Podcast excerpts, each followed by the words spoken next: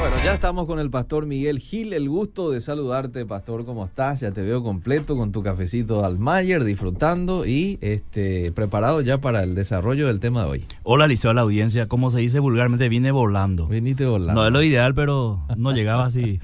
Vine- vengo de una reunión, así que Sí. este se me hizo.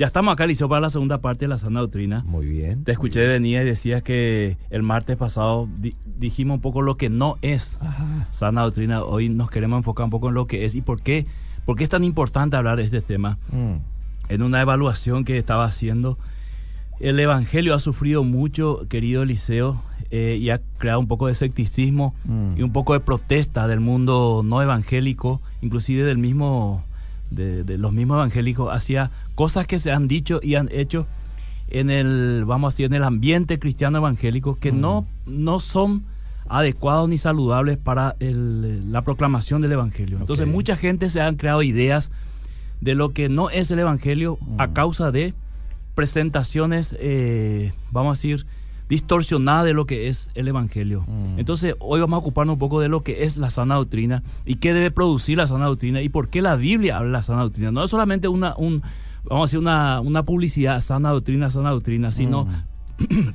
perdón, realmente la sana doctrina es importante. Y en 1 Timoteo capítulo 4, verso 6 me gustaría que leas. ¿Cómo no? Voy a leer Primera de Corintios, dijo. No, 1 Timoteo. Primera es de una Timoteo. carta pastoral, ojo.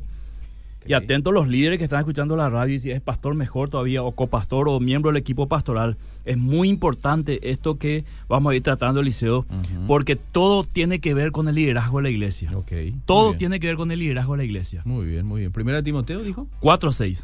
Cuatro. Muy bien, dice lo siguiente. eh, si esto enseñas a los hermanos, serás buen ministro de Jesucristo. Es Pablo a Timoteo. Pablo a. Timoteo. Nutrido con las palabras de la fe y de la buena doctrina que has seguido. Exactamente. Entonces, ¿qué es lo que Pablo le está diciendo a, a su querido Timoteo, querido Eliseo? Sí. Es que este, tiene que estar nutrido de la palabra. Y la palabra nutrir tiene que ver directamente con alimentar Mm. y alimentar bien. Entonces, eh, la, la doctrina bíblica o la buena enseñanza, la doctrina bíblica, tiene que ser un alimento para aquel que escucha para que crezca. Imagínate un bebé, Eliseo, si vos le das cualquier cosa. Mm. Si vos le das a un bebé, por ejemplo, en vez de leche, le das gaseosa. Mm. O en vez de, de- de las verduras licuadas, estas que le dan las mamás, Mm. este, se te ocurre darle este, embutido. ¿Verdad? Entonces, de acuerdo a lo que la gente va consumiendo, va a ir creciendo y va a tener ciertas características eh, de acuerdo a lo que se alimentó. Por eso es que tenemos tanta confusión. Mm. Por eso es que hoy tenemos un poco de, inclusive, rebelión. ¿En qué sentido? En que algunos se han decepcionado de muchas cosas y prefirieron dar un paso al costado Mm. al camino del Evangelio como no teniendo más esperanza en, en cosas, pero la buena doctrina o la sana doctrina hace que la persona crezca de una manera eficaz. Por eso es que Pablo se ocupó en decirle a Timoteo, vas a ser un buen ministro si vos enseñás la palabra de fe, la buena doctrina Mm. que has aprendido de mí. Entonces, no te vas a equivocar. Ese es un punto muy importante para el liderazgo de la iglesia, saber por qué estoy enseñando lo que estoy enseñando. Mm. Porque hay muchas cosas, Liceo, que, que son modismos, que vienen, y la historia del cristianismo nos ha mostrado que en varios siglos o décadas han venido modas, y lo primero que hacen algunos líderes es tomar eso que viene, eso que está de moda, Mm. Y meterlo en su iglesia o meterlo en la predicación sin haber analizado si esto es realmente así, solamente porque eh, tiene un pragmatismo, es decir, está resultando allá en Estados Unidos, está resultando allá en, en Centroamérica, entonces yo lo quiero aplicar también aquí en Paraguay Mm. sin medir realmente eh, si El esto impacto es que claro y sin sin analizar de dónde viene esto porque Mm. no todo lo que funciona es bíblico liceo la macumbería también funciona y Mm. le deja mucha ganancia a, a personas Mm. y los médicos eh, astrólogos tienen mucha gente también tienen Sí, muchos sí. muchos clientes entonces el narcotráfico funciona también verdad Mm. o sea no es porque funciona algo es realmente es sano entonces, eh, lo segundo que quiero que leas, por favor, es Sí. eh, Primera Timoteo 4.16 ahora. Mirá lo que le dice Pablo a, a Timoteo mientras yo ya estoy este, compartiendo, ya estamos en el Facebook. Ten- Así que... Sí, sí, ya Sí, estamos. sí. Ten cuidado de ti mismo y de la doctrina. Persiste en ello, pues haciendo esto te salvarás a ti mismo y a los que te oyeren. Hay impor- muy importante, Eliseo. Sí. Hay una advertencia Mm. por las consecuencias que tiene a nivel personal, te salvará a ti mismo, y lo que tiene una consecuencia a nivel congregacional a los que te oyeren, porque tiene directa relación con la salvación. Mm. O sea, por eso es tan importante enseñar la palabra de Dios o enseñar la doctrina sana que, que la Biblia enseña, porque tiene que ver con la salvación de una persona. O sea, yo no puedo jugar con el alma de una persona. Mm. Claro. Yo tengo que ser, mira la responsabilidad del liceo, de los que enseñamos la palabra de Dios, Mm. Sí. de los que predicamos. Almas están en nuestras manos. Mm. ¿verdad? Sí. Yo sé que el Señor va a juzgar finalmente, pero la responsabilidad mía hoy es, todos esos oyentes que están escuchando o que están mirando, Mm. hay una tremenda responsabilidad que yo asumo, Cierto. hoy, Sí. en lo que estoy enseñando, qué importante es para mí Mm. y para los que me oyen. Sí. Entonces, por eso dije que esto era, un, eh, vamos a decir, algo clave que tiene que ver con el liderazgo, Mm. porque el liderazgo es lo que imparte enseñanza. Entonces, pero ¿qué enseñanza es? Y algunas veces los líderes están entusiasmados con una enseñanza, como dije, sin haberlo analizado previamente. Entonces, ahora 1 Timoteo 3.5, siempre estamos en la carta pastoral, ¿verdad? Advertencias, eh, mandamientos de Pablo a- a- al pastor Timoteo de cómo tiene que enseñar la iglesia. Pues el que no sabe gobernar su propia... 1 Timoteo 3.5. Primera Timoteo 3.5. Sí. Sí, sí, Sí. Es este. sí, sí. Pues el que no sabe gobernar su propia casa, ¿cómo cuidará de la iglesia de Dios? Ok. ¿Es ese el versículo? Ese, o, entonces, 2 Timoteo, perdón, 2 Timoteo 3.5 o es Tito 3.5. Anoté mal aquí el, el versículo. Vamos a ver 2 Timoteo 3.5. 3.5. Dice que tendrán apariencia de piedad. ¿No es eso? Tito 3.5 es, eh, Eliseo. Perdón a la audiencia ahí. Muy bien. Dice, nos salvó no por obras de justicia que nosotros hubiéramos hecho, sino por su misericordia, por el levantamiento de la regeneración y por la renovación en el Espíritu Santo. Ok. Así que hay una, una regeneración del Espíritu Santo en nosotros y lo que nosotros enseñamos, Eliseo, viene de esa, de esa raíz, de lo, la obra que el Espíritu Santo. Entonces, cuando el Espíritu Santo hace una obra en mí, la enseñanza que está en mí es la que fluye lo que eh, fue plantado. O sea, si vos plantás en un campo eh, eh, una semilla de, de- de- naranja, entonces esperás con toda seguridad que salga naranja, porque Claro. esa es la semilla que echaste. Entonces, cuando sale algo diferente, hay algo en la raíz. Mm. O algo se distorsionó por la raíz. Sí. ¿verdad? No te olvides aquella parábola cuando siembra el Señor y viene el enemigo y le mete otra semilla en su campo. Mm. ¿verdad? Le mete cizaña entre el trigo y ahí cuando eh, comienza la confusión, Mm. porque se mezclan, entonces hay que esperar, primero dice, un cierto tiempo para ver los resultados. Entonces, el resultado de una mala enseñanza, como digo, dije el martes pasado, tiene que ver después con el comportamiento y la cosmovisión de vida que tiene la persona respecto a lo que Dios dice. O sea, yo recibo una enseñanza equivocada, entonces mi perspectiva de vida también va a ser equivocada. Ejemplo, voy a dar un ejemplo. Eh, mucho se ha enseñado que el bautismo del Espíritu Santo tiene que ver con el, la evidencia de hablar en lengua. Mm. Entonces muchas personas que no hablan en lengua, querido Eliseo, se han sentido frustrados, Mm. se han sentido eh, menos que otro que está hablando en lengua y finalmente hacen un esfuerzo extraordinario hasta el punto de que algunos llegan a fingir la lengua y lo, lo digo con toda responsabilidad. Con tal de no quedar atrás o con tal de no quedar vacío en referencia al otro que está hablando en Mm. lengua. Entonces, esa ha sido una enseñanza perjudicial para la iglesia del Señor, porque la Biblia es claro y categórico. Pablo dice, ¿hablan todo en lengua? Una pregunta clásica de Pablo, donde la respuesta ya está en la misma pregunta. ¿Hablan todo en lengua? La respuesta es no. ¿Profetizan todo? La respuesta es no.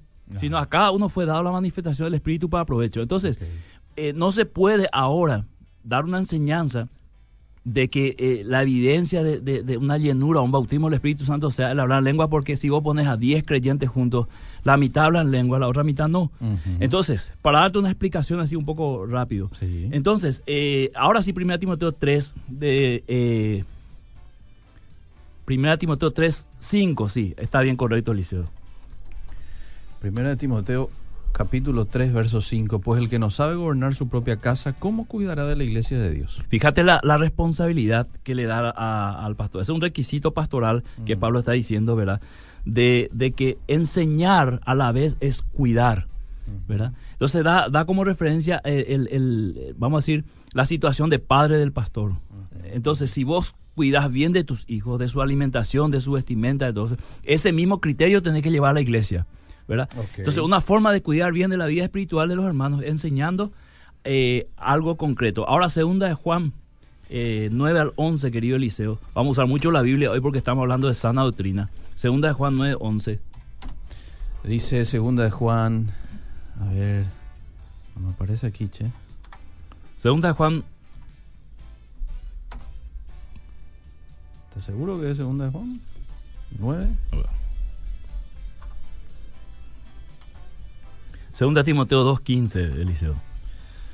No le di clic a la computadora. Ahora sí. Segunda Timoteo 2, 15. Segunda Timoteo capítulo 2 verso 15 dice, procura con diligencia presentarte a Dios aprobado, como obrero que no tiene de qué avergonzarse y que usa bien la palabra de verdad. Amén. Procura. Amén. Quiere decir que tiene que ver directamente con aquel que enseña. Procurar. Un trabajo intencional. un trabajo previo a la enseñanza. Sí. Entonces no es que yo escucho algo y enseño directamente. Mm. Tengo que hacer lo que hicieron los bereanos al recibir la palabra. Ellos fueron a la escritura para comprobar si esa enseñanza que recibieron era exactamente así. Entonces hay un trabajo previo en la enseñanza de analizar realmente el hizo y conocer qué es lo que uno va a estar enseñando. Sí. Entonces, Que eh, usa bien la palabra de verdad, dice ahí la última parte. Exactamente. Y en el versículo 16, ¿leíste? Más evita profanas y vanas palabrerías porque van a conducir más y más a la impiedad. El 17.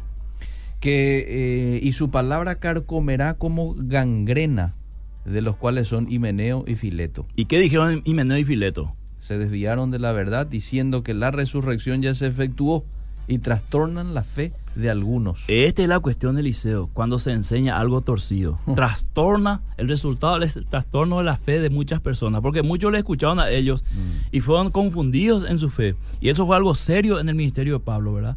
Entonces ellos, él, él- está advirtiendo a Timoteo, "No- seas de esta corriente porque vas a trastornar la fe de muchos, porque ellos enseñaron algo que todavía no había ocurrido, que iba a ocurrir. Entonces, eh, por eso es tan delicado, el querido Eliseo, el tema de la sana doctrina. Entonces, eh, segunda Timoteo 3.10. Segunda Timoteo 3.10. Y después nos vamos a las características de la sana doctrina. Muy bien.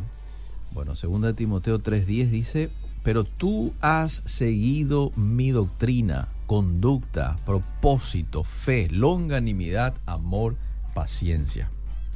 Y sigue diciendo en el 11, persecuciones, padecimientos como los que me sobrevinieron en Antioquía. Salta un poco en 14. 14, pero persiste tú en lo que has aprendido y te persuadiste sabiendo de quién has aprendido El 15.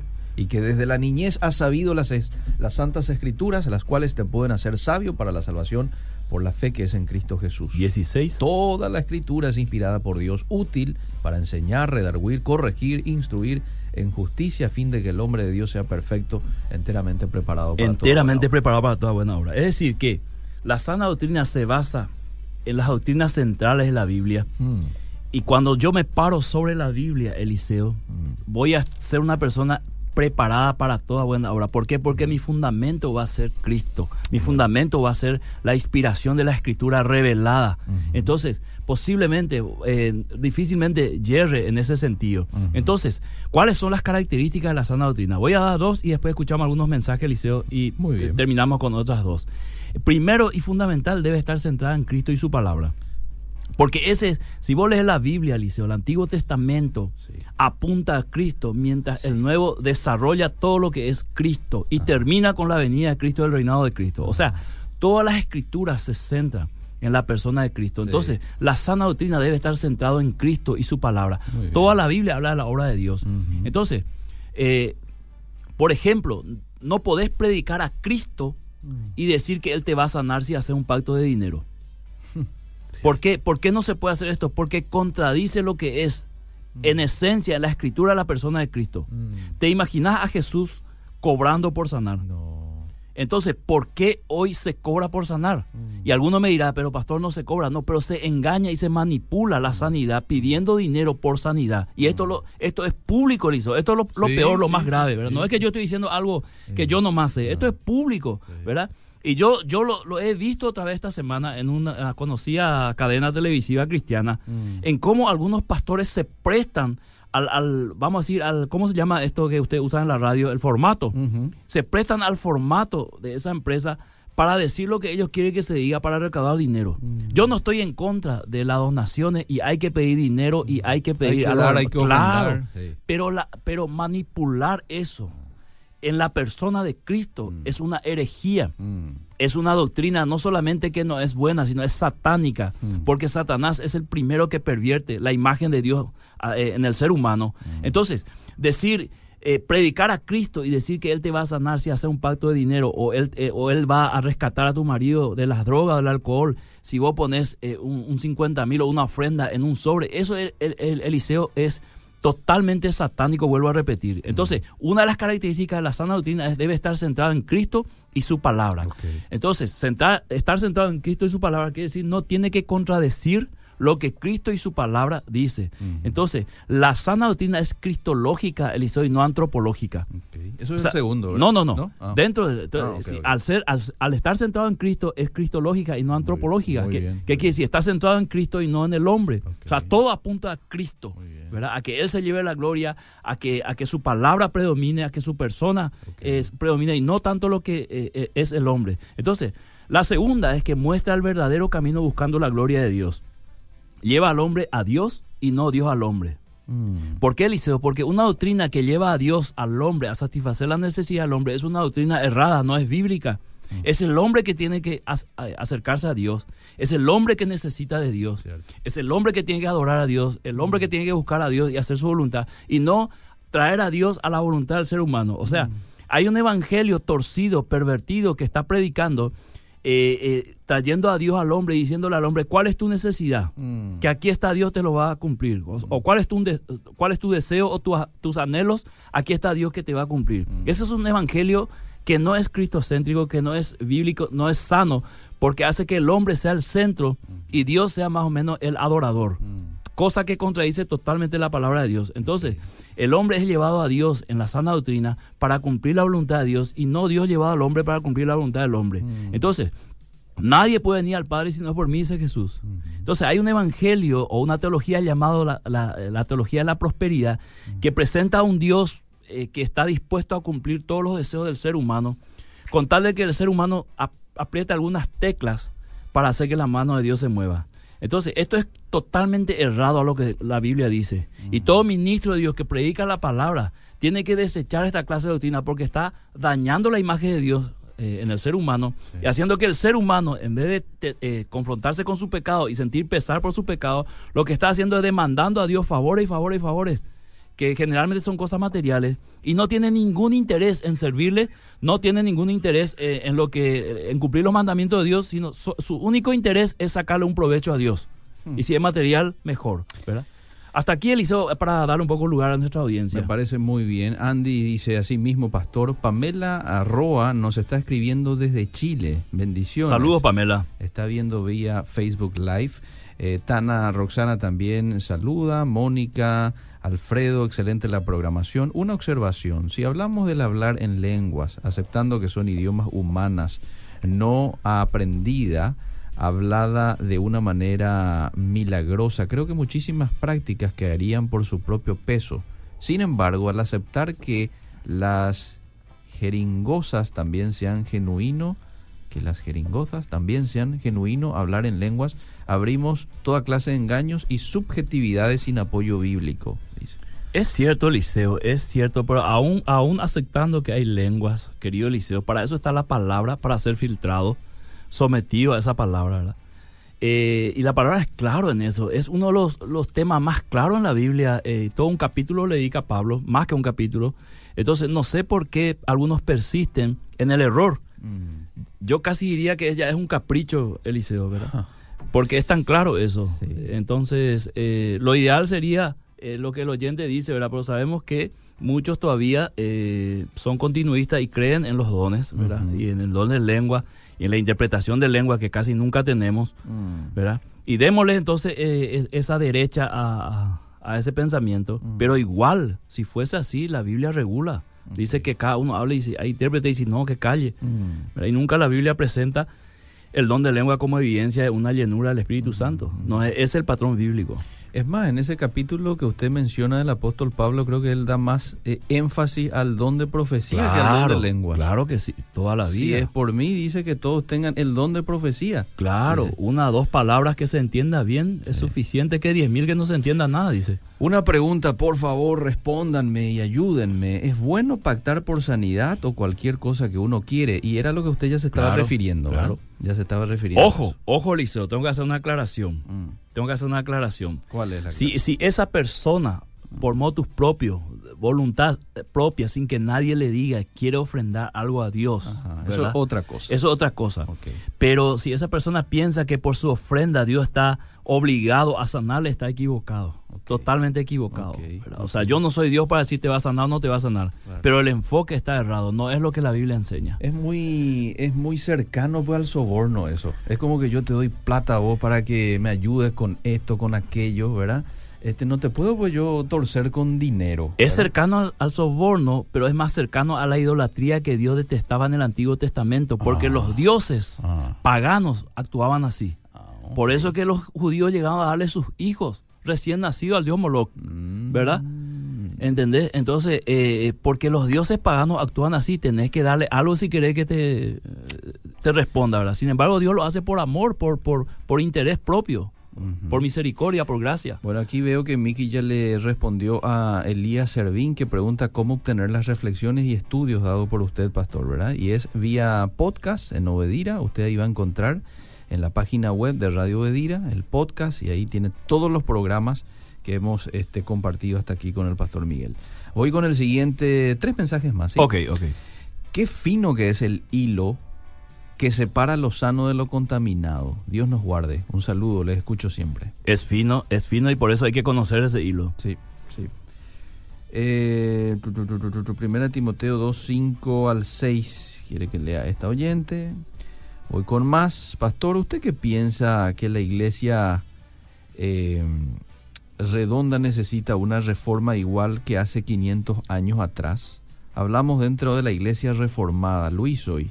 Ya no se hace esos concilios que se hacía antes en los primeros siglos para ver si era bíblico o no bíblico Sí. la enseñanza. Sí. Y dice un, ref- un refrán o una frase, la iglesia reformada siempre reformándose, ¿verdad? Sí. Entonces, de repente, Eliseo va a llegar un momento que vamos a necesitar eso, Ajá. ¿verdad? Es que hoy es difícil, eh, es difícil, Eliseo, por todo lo que estamos viviendo. Eh, Para mí es mucho más saludable predicar la sana doctrina que intentar ponernos de acuerdo, ¿verdad? Porque hay que ver también quién va a participar en los concilios. Pero no deja de tener razón porque eso ayudaron en la historia del cristianismo a poner las cosas en orden. Mm. Buenas tardes. ¿Qué opinan del movimiento de raíces hebreas? Que hay varias aquí en sí, el país. sí. Eh, particularmente Eliseo, en muchas cosas eh, estoy de acuerdo con ellos y soy un estudioso del Antiguo Testamento y del Hebreo, pero en otras cosas totalmente en desacuerdo. ¿Cuáles, por Eh, ejemplo? dos por, o ej- tres cosas. por ejemplo, querer imponer todavía el Shabbat eh, como la, la ley suprema de Dios, Mm, ¿verdad? mm, Cuando la Biblia es claro en eso, podemos debatir inclusive eso, pero querer querer buscarle a Dios como lo buscó Israel. Cuando Jesús vino y dijo, no es así que yo quiero que me busquen, sino es de esta manera. Mm. Y seguir insistiendo en una manera obsoleta que no le funcionó a Israel. Mm. Para mí eso es eh, caer en un error y en un legalismo. Ok, muy bien. Voy con más. Por ejemplo, el Ah. no, no, no decir Jesús sino Yeshua. Ah. Pensando que al decir Jesús yo estoy ofendiendo a Dios o estoy pecando por no usar la raíz de la palabra de Dios. Ah. Entonces yo puedo, no importa en qué idioma yo diga, ¿verdad? Lo importante es lo que yo quiero decir. ¿entendés? Entonces Jesús, Yande Yara o Kirito o Yeshua, para mí personalmente y para la Biblia da lo mismo. Una vez una persona me dijo con respecto a eso, ¿cómo vos te va a gustar que te diga una persona Eliseo o, o- o necesito otro nombre? Claro que te va a gustar siempre que te diga Eliseo por tu nombre, eh, ¿verdad? Me dijo. Este, y, y, y, y, y Dios es Yahvé, ¿verdad? Sí. Y Yeshua es Yeshua, ¿por qué le van a llamar de otra manera? ¿Verdad? Fue lo que me dijo. Ese es el, eh, esa es la eis- eisegesis Eliseo y no la exégesis. Bueno, una interpretación mía. O sea, me- forzar, meter me- mi, mi pensamiento o mi cosmovisión en la Biblia Sí. y no extraer lo que la Biblia quiere decir, Ah, ¿verdad? Muy bien, muy bien. Imagina en, en, en, en, en distintos, en distintas traducciones de la Biblia, cada uno pone eh, el, el nombre de ciertas cosas según su idioma. Pero sí. quiere decir lo mismo al final. Así es. Buenas tardes. Hace poco falleció el, el gran Julio Melgar. Algunos connotados líderes profetizaron sanidad para él. De ser cierta la información, ¿qué opinión tienen ustedes? Saludos y bendiciones, dice el profesor Carlos Romber. Y en algún momento hemos hablado ya de este tema, ¿verdad? Sí.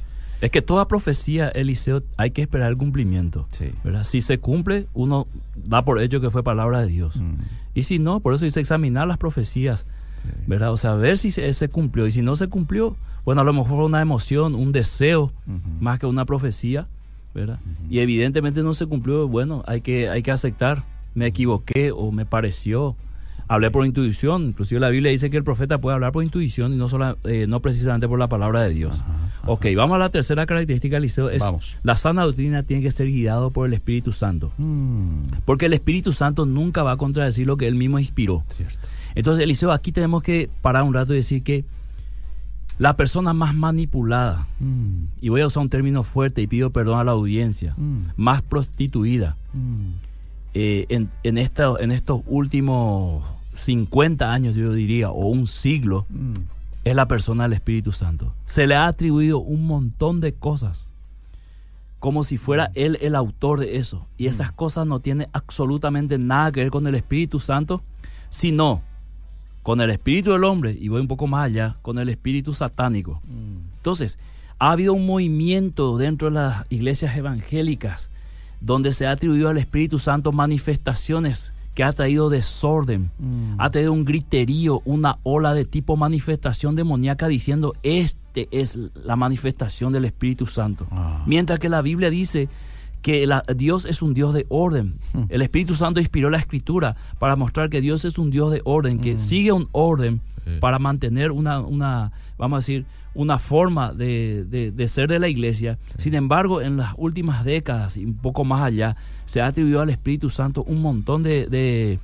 manifestaciones que yo particularmente creo, basado en la palabra de Dios, no tiene absolutamente nada que ver con él. Mm. Por eso una sana doctrina es guiado por el Espíritu Santo. Y una de las características que el Espíritu Santo trae la paz de Dios en nuestra vida, confirma la escritura, ¿verdad? Entonces el creyente tiene que ser sobrio y no ebrio.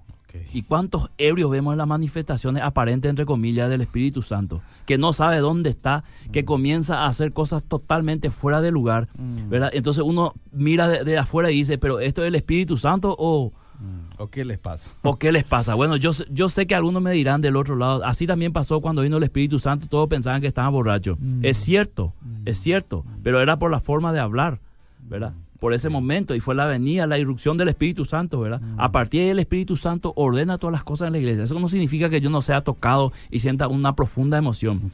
Pero todo desorden que sale de la, eh, de la cosmovisión bíblica, ya se puede sospechar que el Espíritu Santo no está ahí. ¿Te estás refiriendo a este tema de las risas? ¿Te estás refiriendo a esos zapatazos o tirar cosas? Esas cuestiones. Eso y que- mucho más, Eliseo, que podíamos describir toda la tarde, Mm. ¿verdad? Eh, eh, cosas ya que rayan la locura Mm. y que yo no veo a Dios obrar así a través de un ministro y mucho menos Dios jugando por las almas, porque si vos ves algunas manifestaciones y al ministro que está ministrando, ministro entre comillas, Mm. lo que hace es jugar por las almas. Mientras el Espíritu Santo quiere sanar, restaurar las almas, Mm. no hacer un show. ¿De qué me sirve a mí que me levante mis ujieres un tipo y yo le echo? Me vuelve a levantar, le vuelvo a echar. Mm. ¿Verdad? Entonces, ese es lo que yo dije, decía, perdón, al, al, al principio. Esto ya es antropológico. O sea, ahí el que se está luciendo soy yo y no el Espíritu Santo. ¿Verdad? Y eh, eh, mi juguete, mi títere, es la persona a quien yo echo y levanto para mostrar cuánto poder tengo. Eso es show, payasada. Eliseo. Hay que quitarle las iglesias porque nos deja muy mal parado delante del mundo cuando queremos predicar después a un Dios serio que nos amó y murió por nosotros. Muy bien. eh, El número cuatro, el último. vamos, después vamos, vamos. vamos, vamos. Después con los mensajes. La sana doctrina trae madurez espiritual y por ende un crecimiento para un estilo de vida también acorde a eso. Mm. ¿verdad? Entonces, eh, si nosotros, nosotros miramos la enseñanza de la palabra de Dios, busca estabilizar al hombre, no desestabilizarlo.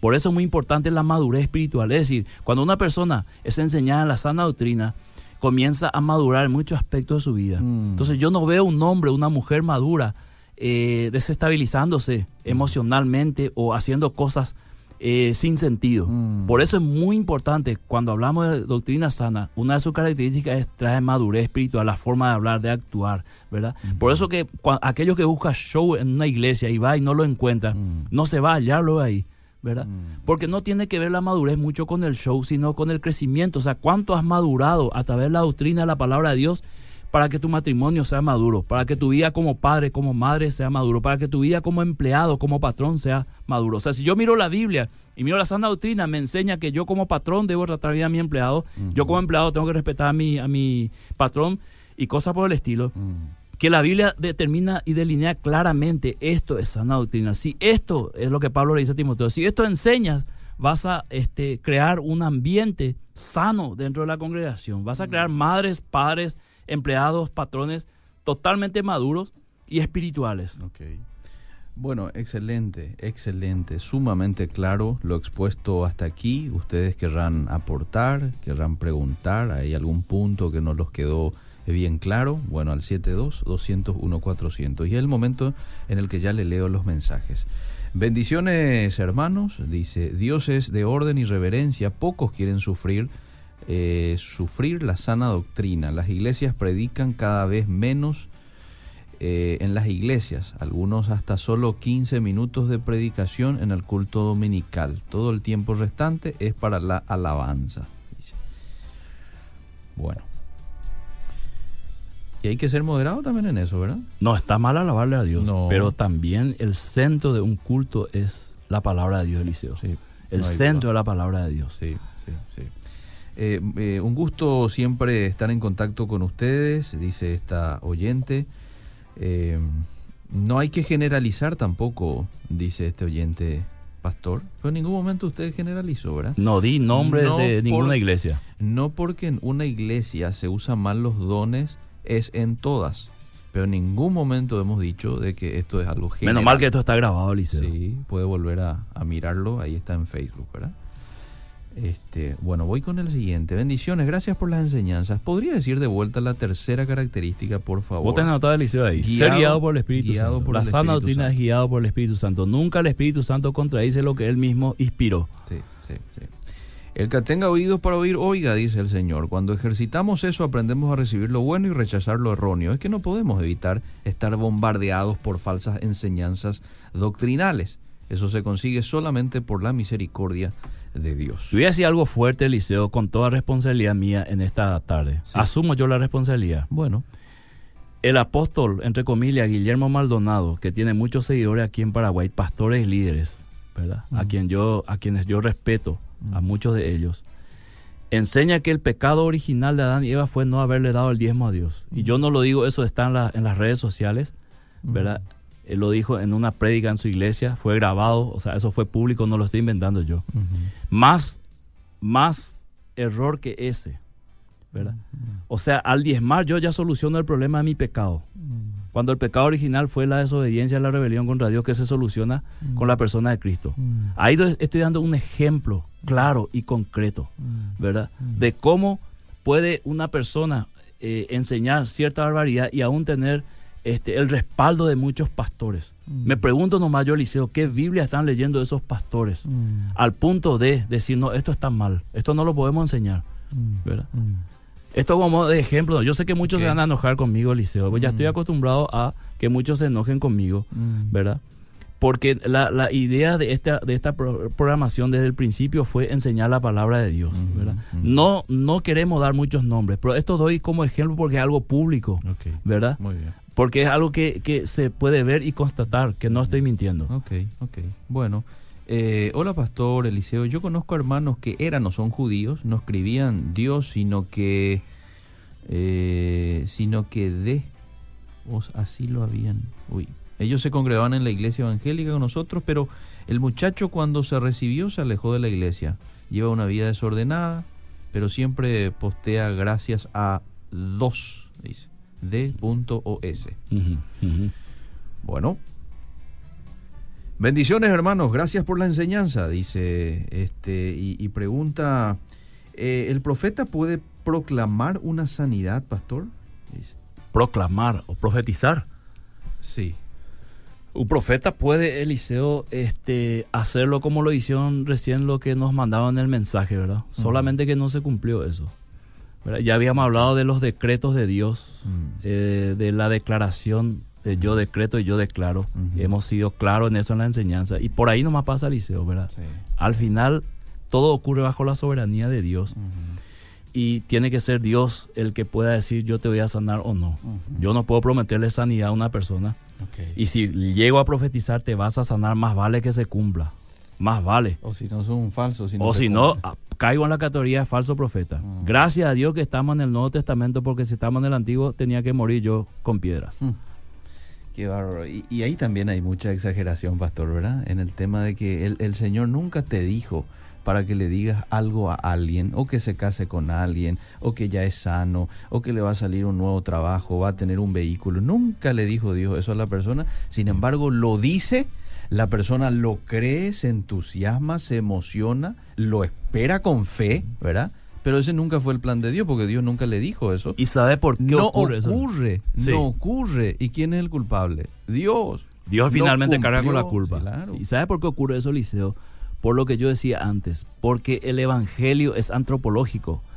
Queremos decirle a la gente lo que quiere escuchar, ¿verdad? Y no le decimos lo que no quiere escuchar. Pero el Evangelio es uno, claro que Dios sana, claro que Dios bendice y prospera, pero primero te confronta con tu pecado. Mm. A partir de ahí podés esperar cualquier cosa. Pero si no asumimos eso, que es el mensaje central del Evangelio, entonces comenzar a prometer cosas que después no se van a cumplir, hace justamente lo que vos decís, hace que la gente se decepcione de Dios. Ahora habrán excepciones también, en donde Dios sí te transmita que va a recibir una persona la sanidad, y bueno, este es, es, otra cosa. Categorio. Yo creo firmemente, Eliseo, en los milagros en que Dios puede obrar. Claro lo he visto, lo he experimentado. Pero eso no, no significa que yo asuma ahora y decirle a alguien aquí en la radio, ahora Dios me dice que te vas a levantar ahí de ese cáncer, ¿verdad? Sí, si no estoy seguro de que Dios me ha dicho. Decirle para que se sienta bien nomás o, o crear, para mí eso es peor que la enfermedad, mm. hacer una promesa falsa. Así es. Pastor Miguel, el gusto de saludarte, dice, y con esto estamos terminando. Yo vi ese video, dice, herejía total. Eh, hay que nombrar y decir los errores, se predican muchas mentiras. Gracias por nombrar a este pastor, dice Rubén. A ver qué más, le leo un mensaje más. Buenas tardes, estoy de acuerdo con lo que está diciendo eh, de, ese pastor. Yo le seguía mucho, pero me di cuenta que todo era prosperidad, diezmo, bendiciones con el programa. Y este último mensaje que leo con respecto... A ver, a ver, a ver, a ver, a ver. Eh, podrían volver a repasar los puntos de la sana doctrina. Lo volvés a encontrar ahí en podcast de Radio Edira o en el Facebook que también queda eh, grabado. ¿sí? Ustedes pueden volver a íntegramente volver a escuchar este programa. Pastor Miguel Gil, estamos llegando al final de nuestro encuentro en el día. Como diría un conocido periodista. Eh. Eh, una tarde más. Una tarde más. Muy buena, tarde. Hasta el próximo martes. Hasta el próximo martes. Seguimos.